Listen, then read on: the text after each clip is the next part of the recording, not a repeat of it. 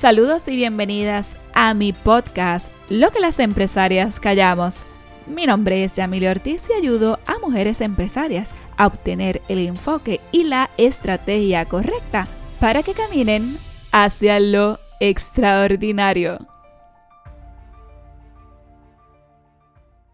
Bienvenidas al episodio número uno de este tu podcast con Yamili Ortiz, el lugar en el que cada semana te voy a compartir historias de mujeres que no se rindieron ante la adversidad y lograron tener éxito como empresarias. Así que estás lista Quiero que estés atenta a este episodio porque lo que te voy a compartir impactará tu vida para que puedas encontrar claridad en tu camino.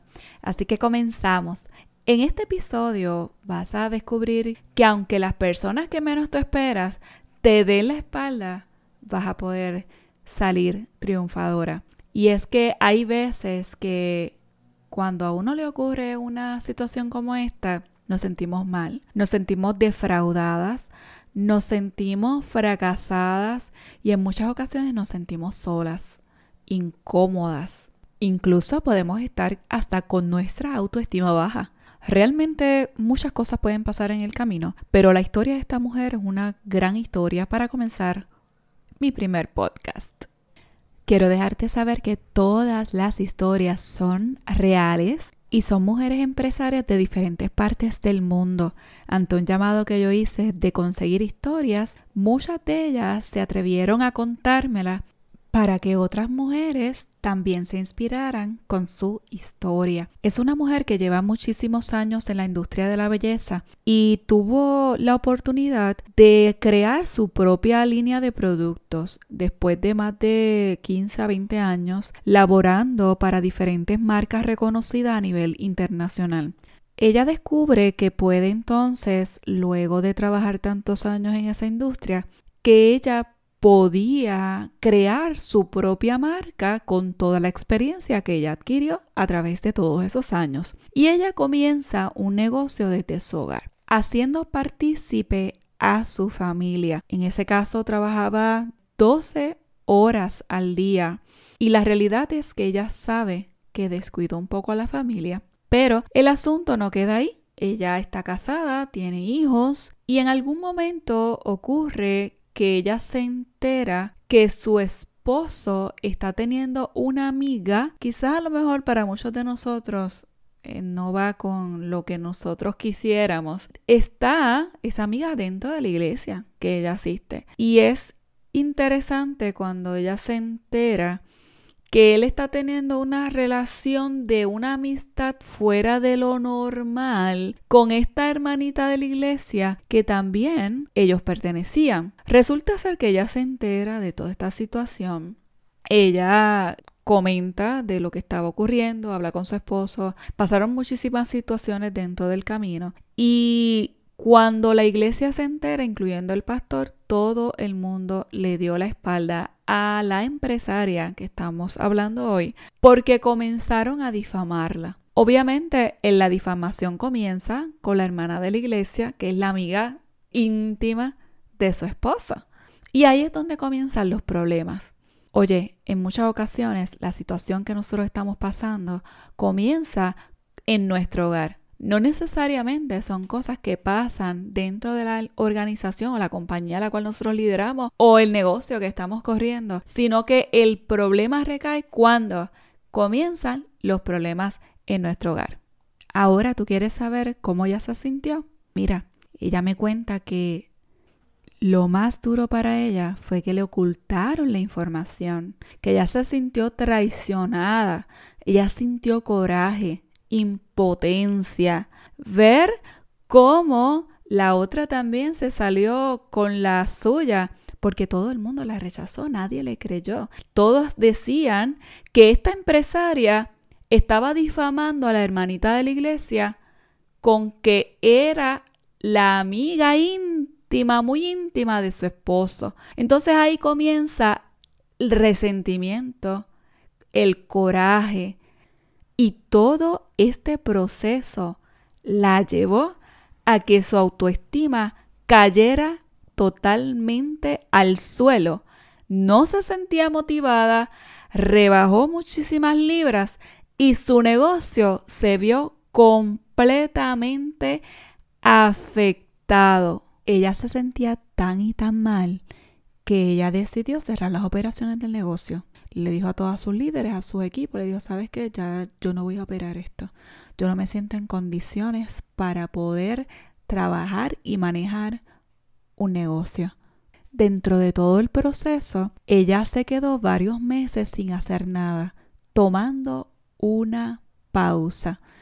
Dentro de ese periodo de tiempo, ella comenzó a tener muchísimos pensamientos en su cabeza de otras ideas que podía estar haciendo, pero sobre todo ella comenzó a buscar sanación interior, porque aunque toda esa relación finalmente no prosperó, la relación que tenía su esposo con esa amiga íntima, ella decidió retomar su matrimonio y continuar con su familia. Ahora, dentro de ese proceso, cuando tú tienes una situación como esta, lo primero que tú tienes son sentimientos de rencor, mucho odio o culpa dentro de ti que no te permiten arrancar, que no te permiten ver, que te tapan completamente la visión. ¿Por qué? Porque estamos aferradas a personas entonces, en este caso, ella lo que tenía eran unas expectativas de cómo la iglesia iba a responder ante su situación. Nadie le respondió, le dio la espalda, su esposo la había traicionado y ella decae. Pero ¿qué ocurre? En ese trayecto que ella está en ese periodo de tiempo de transición, porque ella cierra sus operaciones y ella comienza a recapitular, pero sobre todo a mirarse quién ella era como mujer y como persona y empieza a tomar decisiones en cuanto a sí misma y ahí es que comienza una nueva versión de esta empresaria maravillosa. Algo que me encantó mucho de ella fue que ella decidió y nosotras las mujeres tenemos que comenzar a tomar decisiones. No podemos seguir encerradas pensando que estoy estancada. Algo que me gustó que ella me dice, yo solté todo. Solté todo porque me sentí sola en un momento determinado bajo todas esas circunstancias. Pero yo reflexioné porque yo no quería verme en esas circunstancias no era el lugar donde yo tenía que estar. Yo tenía que recuperar el tiempo perdido y volver a empezar. No podía estar estancada. Eso fue lo que me dijo. Y algo que me encantó fue que ella se superó diciéndose a sí misma, tú eres una mujer más grande que el problema. Y sobre todo, ella puso a Dios por delante y dijo, ¿sabes qué, Señor? Tú me tienes que ayudar. A mí me encantó esa parte que ella me cuenta, porque ella entendía que le tenía que pedir todo porque ella lo había perdido todo. Pero ¿sabes algo? Esto a mí me recuerda que hay muchas mujeres como ella que están pasando por diferentes circunstancias, que están estancadas, pero que hoy yo te tengo que decir algo, que tienes que volver a empezar. Pero sobre todo tienes que recuperar todo ese tiempo perdido, aunque el tiempo que se va no vuelve. Hoy es el día en que tú te tienes que parar en la brecha y dejarte saber, sabes que yo voy a dejar de estar encerrada en este problema y yo voy a comenzar a caminar. Una mujer que quiere salir hacia adelante, es una mujer que camina a paso firme, es una mujer que no se va a dejar amedrentar, es una mujer como tú y como yo, que vamos juntas caminando hacia un propósito. Es el momento en que salgas hacia adelante, que des un paso de fe, que mires qué aprendiste o qué puedes aprender del desierto cómo vas a manejar el tiempo y cómo vas a ayudar a otros dentro de tu negocio y dentro de todo lo que tú emprendas. A mí me encantaría que tú pudieras reflexionar sobre este episodio e invitar a otras mujeres a que también lo escuchen. ¿Sabes por qué? Porque no estamos solas. Hay muchísimas mujeres que así como tú como yo hemos pasado por diferentes circunstancias, pero lamentablemente hay mucha empresaria pasando por un estancamiento y por una de situaciones que no se lo quieren decir a nadie, que prefieren tener esa situación sola por miedo al que dirán.